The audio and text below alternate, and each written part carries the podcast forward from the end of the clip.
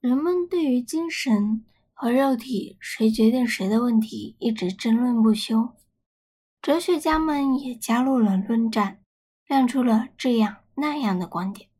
虽然唯心主义者和唯物主义者对这一问题进行了大量的论证，但依然无果。或许个体心理学家能够找到其中的答案，因为。个体心理学才真正关注日常生活中精神和肉体之间的相互作用。那些向我们求助的患者，既有精神又有肉体。如果我们的治疗方法错误，就无法向其提供有效的帮助。